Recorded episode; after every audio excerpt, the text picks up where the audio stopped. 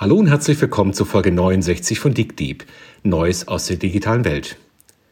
Die Krise hat auch die Mobilität kräftig durcheinandergewirbelt. Wie wollen wir in Zukunft mobil bleiben? Mit dem privaten Pkw oder doch wieder mit Shared Mobility? Wir haben heute deswegen Daniela Gerd Thomas-Kotten eingeladen. Sie war die Chefin des gemeinsamen Mobilitätsangebots von Daimler und BMW. Herzlich willkommen.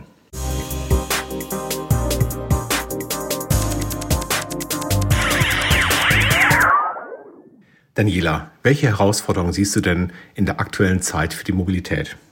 Gut, es sind ja ganz verschiedene Dinge passiert. Auf der einen Seite ähm, ist Corona allgegenwärtig und verändert natürlich auch massiv das äh, Mobilitätsverhalten ähm, aller Bürger.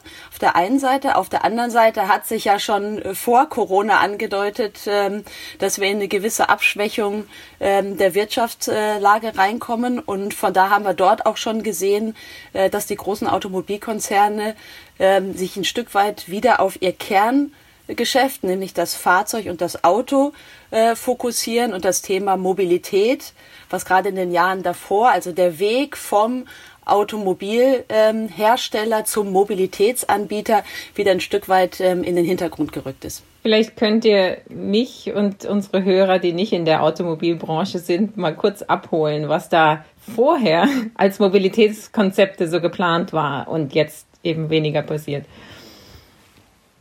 Genau, sehr gerne, Frauke. Also ein Punkt ist auf jeden Fall zu sagen, wie war das Selbstverständnis ähm, der Automobilhersteller? Sagen, was ist eigentlich das ursprüngliche Kundenbedürfnis? Ist es ein Auto zu besitzen oder ist es mobil zu sein?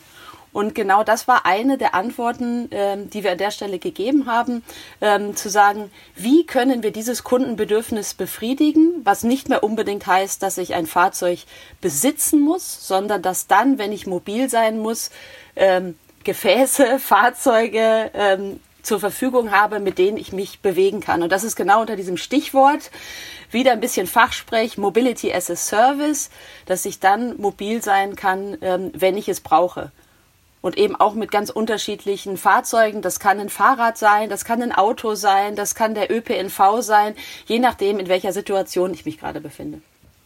Ich glaube, die meisten unserer Hörer kennen diese neuen Mobilitätsangebote vor allem dadurch, dass jetzt alle möglichen Bürgersteige zugekippt wurden mit den Tretrollern. Jetzt haben wir die nächste Runde mit großen äh, elektrischen Vespas. Ähm, aber dieses große Angebot, also ein, eine Flatrate für Mobilität ist noch nicht auf dem Markt zu sehen. Woran liegt das? Das ist eine gute Frage, beziehungsweise eigentlich haben wir schon genau die Antwort darauf. Ähm, ich habe gedacht, wir kommen viel später drauf, aber wenn du direkt die, die Frage stellst, das war genau der Punkt zu sagen, ähm, was, was brauchen eigentlich ähm, die Kunden, die Menschen? Ähm, und können wir nicht ein ganzheitliches Angebot äh, vor Kunde schaffen, dass er genau dann immer mobil sein will, wenn er es braucht? Na, und von daher war für uns die Frage, ähm, wie können wir auch ein Angebot ähm, für Firmen finden? Und das ist genau äh, die Einführung des Mobilitätsbudgets gewesen, nämlich Firmen ein Angebot zu machen, ihren Mitarbeitern Mobilität zu ermöglichen. Wir kennen das heute schon. Ähm, Firmen bieten ihren Mitarbeitern einen Dienstwagen oder ein ÖPNV-Ticket oder einen Zuschuss dazu an. Und unser Angebot ist tatsächlich zu sagen, wollen wir das nicht breiter aufmachen? Wollt ihr euren Mitarbeitern nicht beispielsweise einen Zuschuss von 100 Euro pro Monat, ein Mobilitätsbudget gewähren, mit dem dann aber der Mitarbeiter entscheiden kann, welches Verkehrsmittel er zu welcher Zeit äh, benutzt. Und das ist unglaublich gut bei uns ähm, angekommen und wir sehen es auch, wir haben Nutzungsraten von, von über 70 Prozent. Und was wir auch sehen, und das war für uns vor allen Dingen interessant, wie sieht das Mobilitätsverhalten der Menschen denn tatsächlich aus? Ja? Und wollen sie tatsächlich sich auch multimodal, das heißt mit verschiedenen Verkehrsmitteln bewegen? Und das sehen wir tatsächlich jetzt einfach nur als Beispiel, dass die Menschen äh, morgens tendenziell mit, dem, mit den öffentlichen Verkehrsmitteln zur Arbeit kommen, es sei denn, es ist gutes Wetter, dann ist es auch schon mal das Fahrrad. Ähm, gegen Abend äh, benutzt man gern das Carsharing, so auch am Wochenende. Und wenn man dann abends von der Bar nach Hause möchte am Wochenende, dann nimmt man auch gerne mal das Taxi. Also sehen wir tatsächlich auch die ganze Bandbreite äh, der Verkehrsmittel, dass sie von den Kunden genutzt werden. Jetzt muss ich mir kurz einhaken als Datenwissenschaftlerin, wenn du sagst, wir sehen. Ähm, mhm. Woher, welche Daten nutzt ihr denn, um das zu sehen? Ja, also wenn du auf das Thema, Frauke, auf das Thema Datenschutz. Nee, nee, ähm, gar nicht Datenschutz, sondern nur Datenquellen. Also, aber wie, genau, aber ja. das ist mir, das ist mir auch ein wichtiges Anliegen, da zu sagen, das ist natürlich genau vereinbart, sowohl mit den Unternehmen als auch mit den einzelnen Mitarbeitern und Kunden. Das sind alles anonymisierte Profile ähm, und lassen keine Rückschlüsse auf den einzelnen Mitarbeiter zu. Aber dadurch, dass jeder ähm, Kunde von uns das ja über seine App ähm, das, das, das Verkehrsmittel bucht und auch bezahlt, sehen wir natürlich genau diese Transaktion und wissen auch zu welcher Zeit ähm, er welches Verkehrsmittel benutzt hat. Hast du ja einen ganz interessanten Punkt angesprochen. Das ist ja die Kernfrage, was wollen denn Menschen tatsächlich haben in der Mobilität? Und äh, was mich interessieren würde, ist, ihr habt ja ein relativ breites Angebot auch regional. Ihr seid, ihr seid in Amerika, ihr seid in Europa, in verschiedenen Städten. Wie würdet ihr das bewerten? Sind die Menschen wirklich bereit, diesen individuellen Schutzraum, meine Freiheit, ins Auto zu steigen und mich individuell zu bewegen, tatsächlich aufzugeben? Oder sehen wir eher eine Überlagerung von verschiedenen Dingen, aber das Auto bleibt weiterhin der Kern der Mobilität? Mhm, das ist eine sehr gute Frage und hättest du mich vor drei Monaten gefragt, wäre meine Antwort ähm, vielleicht oder sehr wahrscheinlich eine andere gewesen, weil wir das natürlich jetzt auch alles im Lichte äh, von Corona betrachten müssen. Ähm, ein Learning, was wir äh, gemacht haben, und das ist natürlich jetzt auch genau der Punkt, weil wir uns ähm, vor allen Dingen auch bei Movil für nachhaltige Mobilität äh, eingesetzt haben und ÖPN, den ÖPNV als eine tragende Säule dieses äh, gesamtheitlichen Verkehrskonzepts gesehen haben, ähm, dass es immer so war, dass die Kunden, und ich glaube, das ist auch in allen anderen Branchen so, dass am Ende das Kundenbedürfnis Bequemlichkeit schlägt alles andere. Ja? Und das heißt eben auch, und jetzt, äh, dass ich sage, ich möchte habe einen gewissen Freiheitsgrad und dann, wenn ich mobil sein soll, soll auch ein Verkehrsmittel zur Verfügung stehen und am besten das meiner Wahl. Und das, ähm, das beste Verkehrsmittel, was das immer noch abdeckt, ist der Privat-Pkw, weil der steht vor meiner, vor meiner Haustür und wenn immer ich mich bewegen will, kann ich direkt den Schlüssel nehmen, einsteigen und losfahren und muss nicht noch um die nächste Hausecke laufen oder schauen, ob ein Carsharing-Fahrzeug zur Verfügung steht, etc. pp. Das ist das eine. Und deswegen war es auch wichtig, in den, mit den anderen Verkehrsmitteln ein ganzheitliches Konstrukt aufzubauen, dass wir sehr, sehr nah an diese Verfügbarkeit von einem Privat-Pkw ähm, herankommen. Das ist das eine. Das andere Thema ist aber tatsächlich auch jetzt das Sicherheitsbedürfnis, was mit Corona nochmal wesentlich äh, größer geworden ist und natürlich auch, ich meine, wir haben einen Rückgang im Verkehrsgeschehen ähm, gesehen. Das hat, glaube ich, auch alle sehr gefreut, weil wir weniger im Stau gestanden haben während der Corona-Zeit. Ähm, aber natürlich führt es auch dazu, dass die Menschen mehr den Privat-Pkw nutzen wollen ähm, weil es ihnen ein Gefühl der Sicherheit gibt. Wie, wie schnell sich das wieder auflöst, ähm, das müssen wir sehen. Aber was vielleicht auch nochmal ein wichtiger Punkt ist, dass es auch andere Verkehrsmittel gibt, die eben ähm, sagen wir Ein-Personen-Fahrzeuge sind, ne? wie zum Beispiel ähm, die Fahrräder, wie zum Beispiel die Tretroller, wie zum Beispiel die Vespas. Ähm, und da geht es, gerade wenn ich jetzt an das Thema Shared Mobility ähm, denke, dann einfach eher um das Thema, äh, wie wie findet die Übergabe zum nächsten Kunden statt, wird zwischendurch desinfiziert, weil während ich äh, das Fahrzeug benutze, muss ich mir ja keine Sorgen um Sicherheitsaspekte machen, weil der Abstand äh, per se äh, gewahrt ist, weil ich der Einzige bin, der dieses Verkehrsmittel nutzt, im Unterschied äh, zum, zum ÖPNV oder zum Taxi beispielsweise.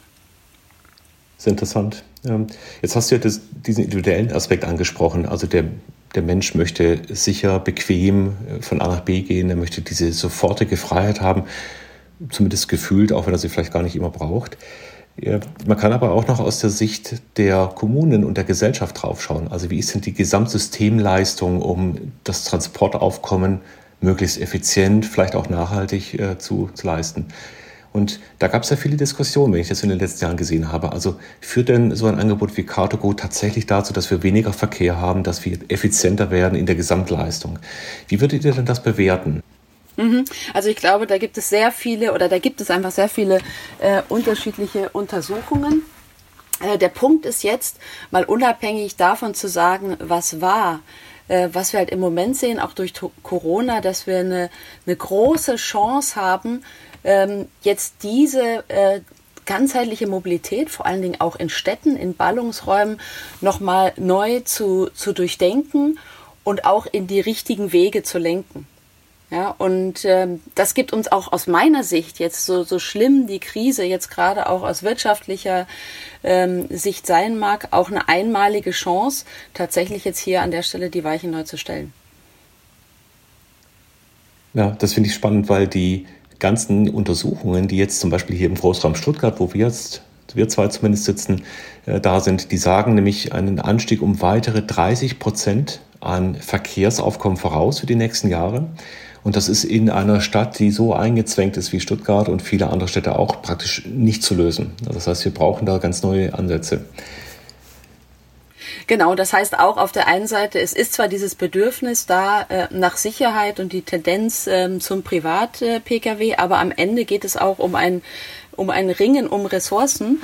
Und äh, die Infrastruktur ist halt nur einmal da und lässt sich auch nicht beliebig weiter ausbauen. Jetzt vor allen Dingen in Stuttgart durch die Kessellage ähm, haben wir da einfach ähm, Be Beschränkungen, mit denen wir umgehen müssen. Und von daher jetzt zu sagen, äh, wir nehmen einen Anstieg des Individualverkehrs um 30 Prozent hin, äh, wird tatsächlich einfach nur in stundenlangen Staus ähm, enden. Und von daher müssen hier jetzt äh, andere Verkehrskonzepte eingesetzt werden. Ich glaube, das ist gar keine Frage.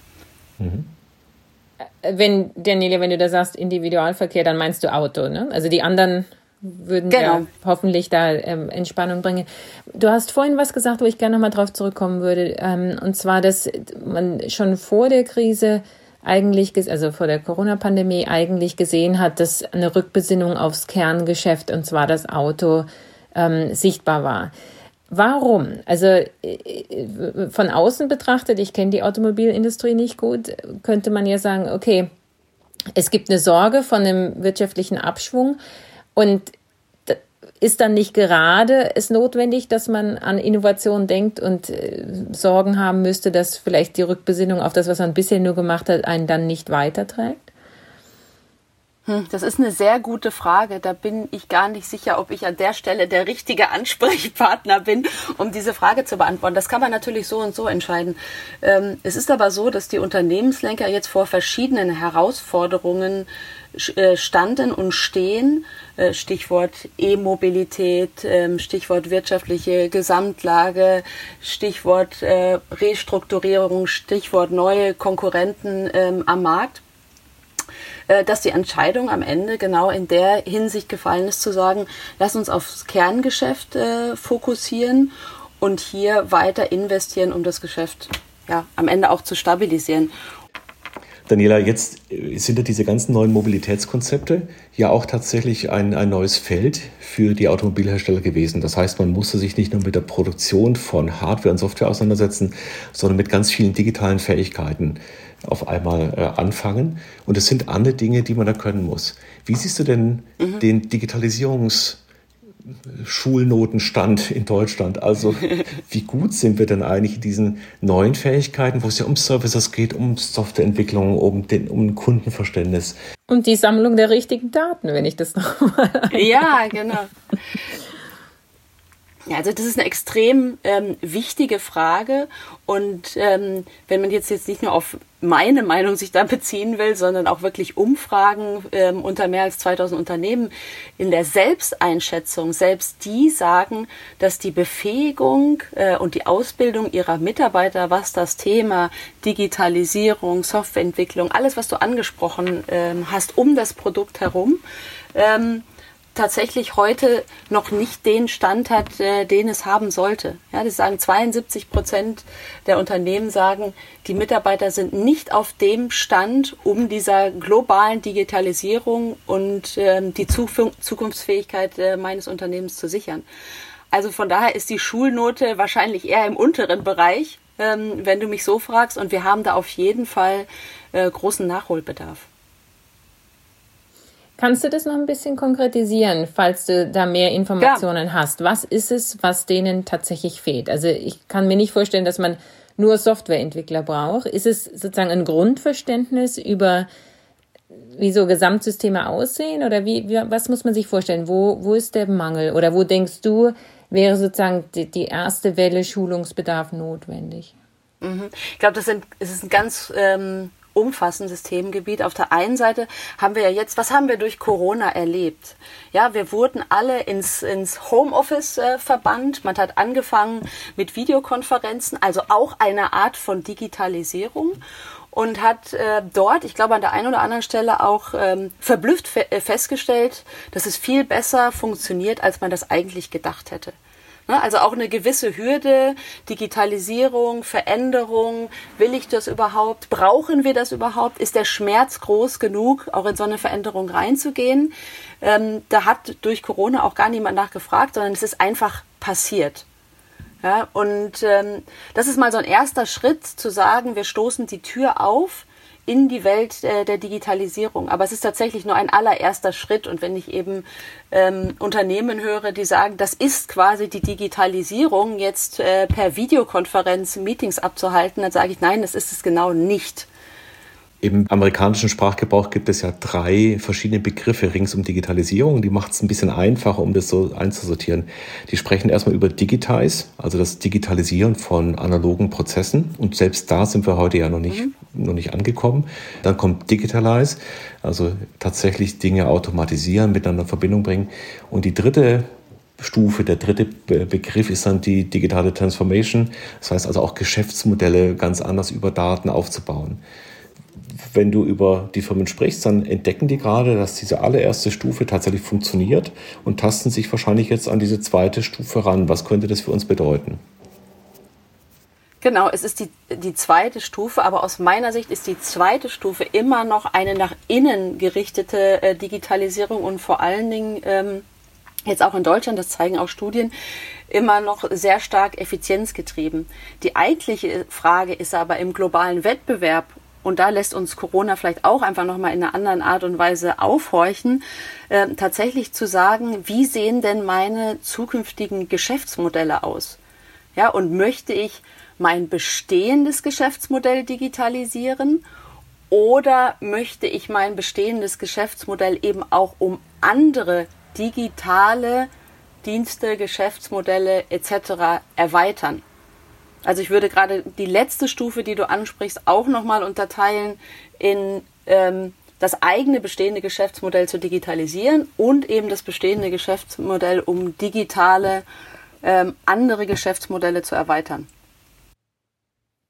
Ja, genau. Ich habe gerade überlegt, wie das aussehen würde dann für ähm, die Automobilindustrie. Also das wäre so ein ganzheitliches Konzept, wie du das jetzt angesprochen hast, dass man sagt, okay, über eine digitale Plattform kann man auf Dienste zugreifen, die vorher gar nicht zum Portfolio gehörten, zum Beispiel. Genau, also vielleicht kann ich dazu mal ein Beispiel machen. Ich war vorher ähm, die Geschäftsführerin von Fleetboard und habe auch den Digitalbereich ähm, der ähm, Daimler Nutzfahrzeugsparte geleitet. Und da sind wir auch durch diese verschiedenen Stufen gegangen. Und jetzt kommen wir wieder zu deinem Punkt, Frauke, das Thema Daten. Das war nämlich genau ein Punkt zu sagen, ähm, wie will ich denn neue ähm, Geschäftsmodelle etablieren?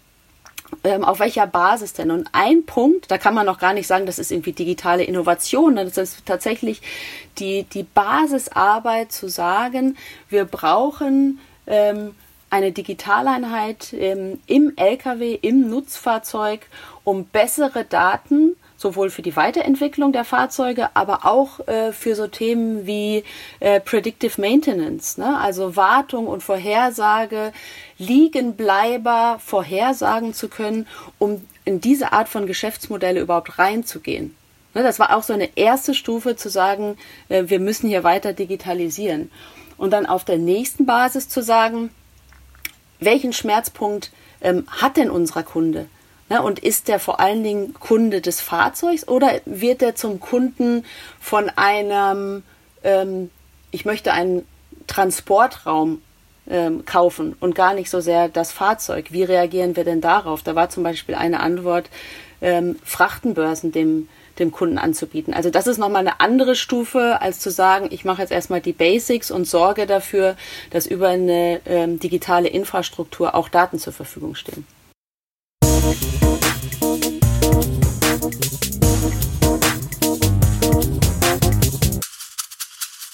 Wie kommt man denn auf diese neuen Geschäftsmodelle und wie findet man diese Schmerzpunkte des Kunden heraus?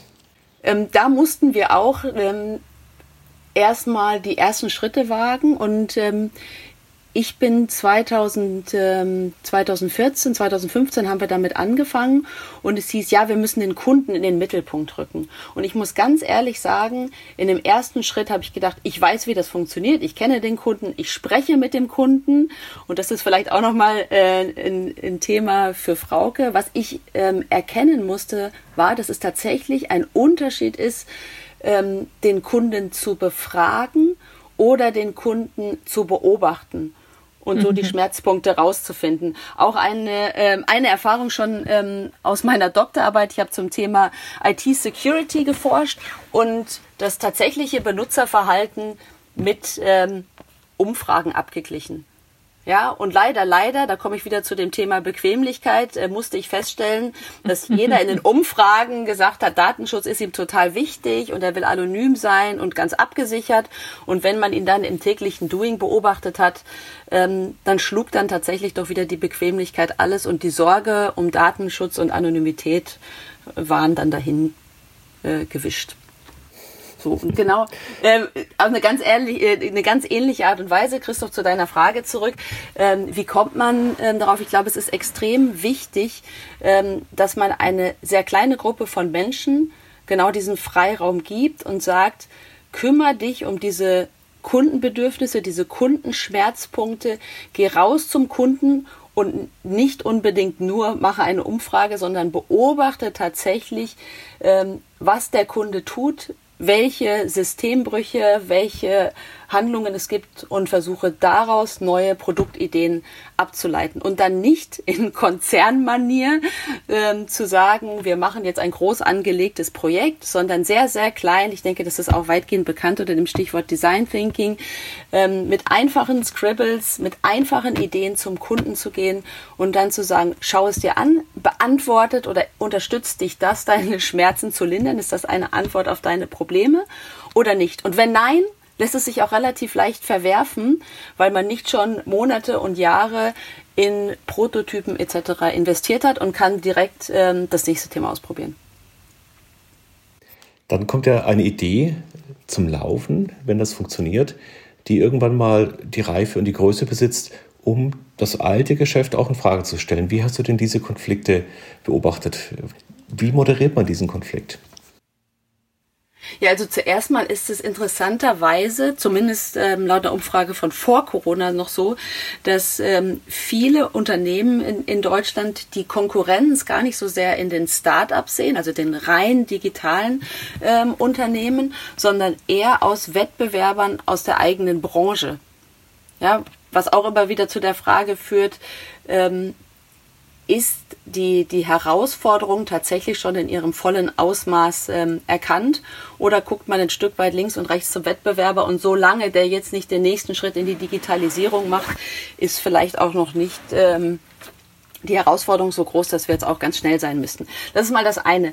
Ähm, das andere ist aber, wenn man eine ähm, Innovation, eine Idee gefunden hat, die auch tatsächlich ähm, zu einer Marktreife und vom Kunden gut akzeptiert ist, dann ist die Frage, ist es eine Innovation, ist es ein Produkt ähm, aus dem bestehenden Kerngeschäft des Unternehmens oder ist es eine Erweiterung äh, des, des Portfolios? Ich denke, wenn es eine Erweiterung des Portfolios ist, dann ist es relativ einfach, weil es niemand wehtut ähm, aus, dem, aus dem Kerngeschäft, aus dem Kernumfeld.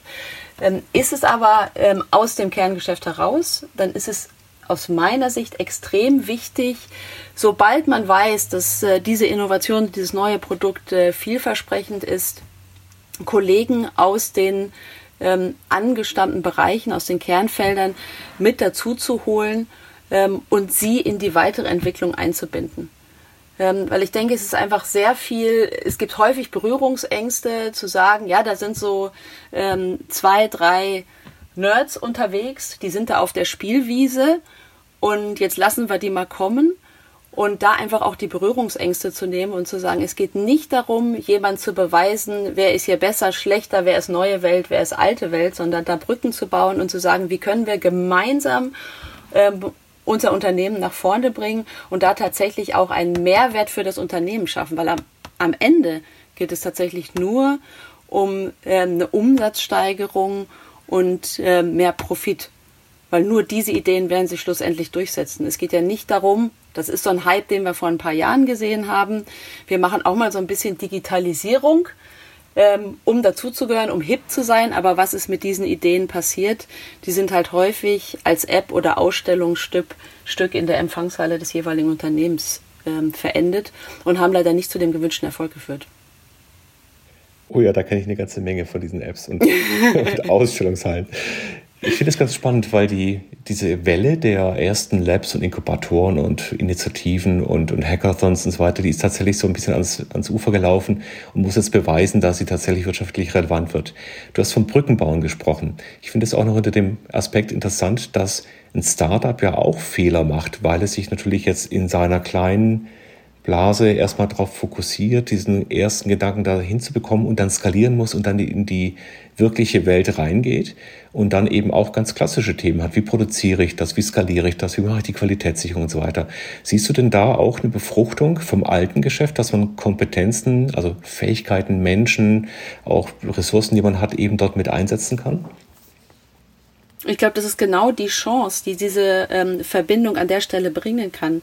Weil auf der einen Seite diese Initialzündung zu sagen, wir gucken aus einer ganz anderen Perspektive auf das ähm, bestehende Produktportfolio drauf, kommen zu neuen Ideen.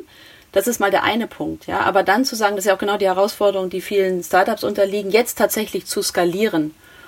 Und da ähm, kann das bestehende Unternehmen und die Erfahrung der Mitarbeiter ähm, die dort arbeiten, auch tatsächlich helfen und zu sagen, wie schaffen wir es denn, jetzt einen kompletten Produktzyklus mit Service, mit Wartung ähm, etc. tatsächlich mit Reklamationsabwicklung ähm, das tatsächlich auch abzubilden. Und das ist genau der Punkt, äh, wo die beiden Welten ähm, gut zusammenwachsen können. Und wenn man und das ist eine, eine Berührungsangst, die am Anfang da ist und wo es tatsächlich auch darum geht, was bedeutet das denn, wenn eine, ein neues Produkt in das Kerngeschäft reingeht? Fallen dadurch Arbeitsplätze weg? Fallen dadurch andere Produkte weg? Ähm, das auch tatsächlich auszusprechen und auf den Tisch zu legen und dann zu sagen, wie sieht die gemeinsame Perspektive nach, nach vorne aus? Und wenn jeder dort seinen Platz findet, ähm, sind auch diese, diese Ängste, die am Anfang da waren, ähm, aus, aus meiner Erfahrung dann relativ schnell ausgeräumt und ähm, man hat dann plötzlich auch in der ähm, in dem Kernumfeld tatsächlich Menschen und Fackelträger, die man genau zur Weiterführung des Unternehmens braucht. Als kleines Beispiel, ähm, wir hatten bei Fleetboard, da ging es vor allen Dingen auch um das Fahrzeug an sich, ähm, haben wir aber auch gesagt, wir müssen eigentlich das Gesamtfahrzeug betrachten, das heißt mit dem Anhänger und der Ladung auf dem Anhänger, weil das ist eigentlich genau das, was den Logistiker interessiert, ähm, haben diese Daten mit angebunden und das ist jetzt am Ende ein Punkt, was genau von der gesamten Vertriebsorganisation der Nutzfahrzeugsparte auch mit verkauft wird. Weil jeder den Mehrwert erkennt und sagt, hey, das wollen meine Kunden und wenn ich das anbieten kann, ähm, habe ich noch eine bessere Positionierung gegenüber meinen Wettbewerbern, die eben auch Nutzfahrzeuge verkaufen wollen. Und so kommen dann die beiden Themen eigentlich sehr gut und sehr positiv zusammen. Ich will aber auch nicht verschweigen, du hast ja eben auch schon gesagt, ähm, es gehen auch Dinge schief es müssen auch Dinge schiefgehen. Ja, wenn wir diesen, durch diesen Filterprozess nicht durchgehen, ähm, dann werden am Ende nicht die besten und erfolgreichsten Themen überleben. Und das ist auch ganz wichtig, am Anfang in der Erwartungshaltung das zu klären äh, mit den Geschäftsführern, die sagen, ja, wir wollen ähm, uns dem Thema Digitalisierung annehmen, wir wollen unser aktuelles ähm, Geschäftsmodell auf den Prüfstand stellen dazu sagen, es wird Ideen und Prototypen geben, ähm, die sich am Markt nicht durchsetzen und die auch scheitern werden. Siehst du denn jetzt nochmal eine Chance im Lichte der sozusagen zweiten Wellen von der Debatte im Rahmen der Corona-Krise? Also zunächst war ja diese Rückbesinnung Individualverkehr, jeder will ins Auto und die Sicherheit, die du angesprochen hast.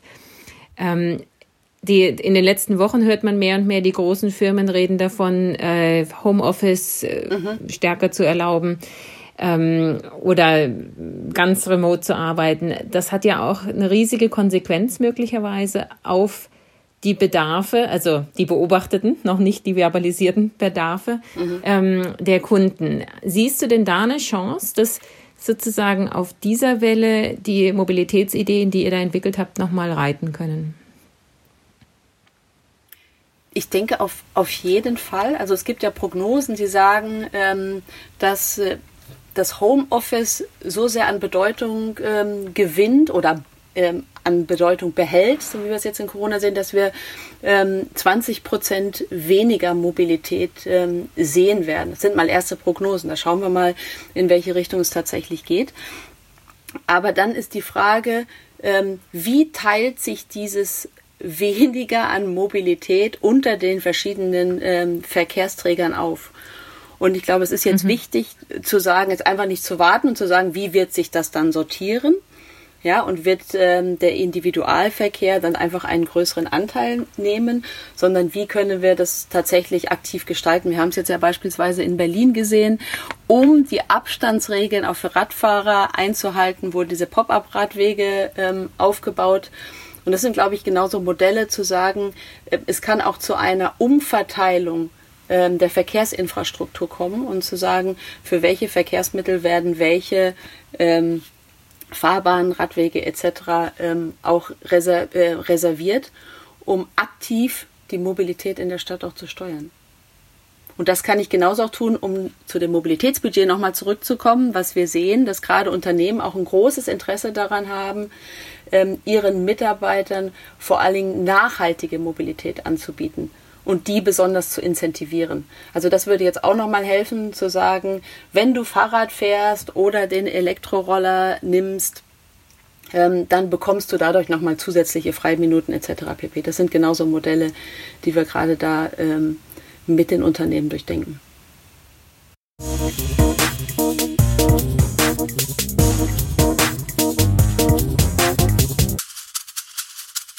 Daniela, du arbeitest jetzt ja zukünftig an der Digitalisierung in Deutschland.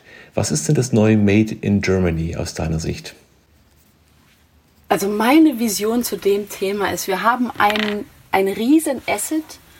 Das ist diese Industrienation, äh, das ist der Mittelstand, den wir haben, das ist unser, ähm, unser ingenieurhaftes Herangehen im ganz, ganz positiven Sinne ja, ähm, der Perfektionsanspruch, den wir haben. Und wenn wir den jetzt paaren mit der Geschwindigkeit, mit der Innovationsfreude, ähm, die aus dem Digitalisierungsumfeld kommt, ich glaube, dann können wir daraus eine ganz, ganz starke ähm, Marktpositionierung in der globalen Wirtschaft entwickeln. Ja, was wir im Moment brauchen, und ich glaube, da bietet uns Corona tatsächlich eine gute Chance und auch Geschäftsführer eine gute Chance, ähm, genau jetzt diese, diesen Weg zu gehen. Ja, und zu sagen, hey, wir sind jetzt in dieser Krise, die Bereitschaft der Mitarbeiter ist da auch tatsächlich alles nochmal auf den Prüfstand zu stellen. Und genauso wie wir es eben als Beispiel mit der Mobilität gesagt haben, ne, wie werden sich die verschiedenen Verkehrsträger da auch neu sortieren und wie werden die Anteile aussehen, genauso hier auch zu sagen, ähm, für die Unternehmen, in welche Richtung kann es für mich zukünftig gehen und wie kann ich einen stärkeren Fokus auch auf die Digitalisierung meiner Geschäftsmodelle und auch neue Geschäftsmodelle ähm, setzen. Und ich glaube, das ist eine gute Chance, weil ich eine nie dagesehene Offenheit auch für diese Themen ähm, erlebe. Das hat einen Grund im Sinne im Positiven. Ja, erste Digitalisierung, Homeoffice, äh, Videokonferenz funktioniert alles viel besser, Remote-Arbeiten besser als gedacht auf der einen Seite, aber natürlich auch, und das muss man ganz ehrlich sagen, ähm, der Wille zur Veränderung entsteht auch dann, wenn ein Schmerz da ist. Ja, und genau die Ungewissheit nach vorne, die aktuellen Umsatzeinbrüche ähm, zwingen viele Geschäftsführer tatsächlich jetzt auch zum Umdenken und zu sagen, welche Alternativen habe ich denn? Und eine gute Alternative ist tatsächlich zu sagen, was können wir mit der Digitalisierung erreichen? Du hast ja jetzt den Perfektionismus in Deutschland angesprochen. Der heißt ja, dass man Sicherheit produziert. Irgendein Automobilhersteller, ich weiß nicht mehr welcher es war, hat gesagt, das Beste oder nichts. Und da steckt da dieses Thema drin, dass wir alles kontrollieren wollen, dass wir auch wirklich für unseren Kunden das Beste hinstellen wollen. Und jetzt eben aus der Unsicherheit, die die aktuelle Situation hergibt, nicht noch mehr Kontrolle zu wagen, sondern Offenheit und, und Risiko zu wagen. Finde ich einen sehr spannenden Spagat für die Unternehmen, der wahrscheinlich auch viel Unterstützung und Hilfe braucht, damit dieser Weg dann auch gegangen werden kann.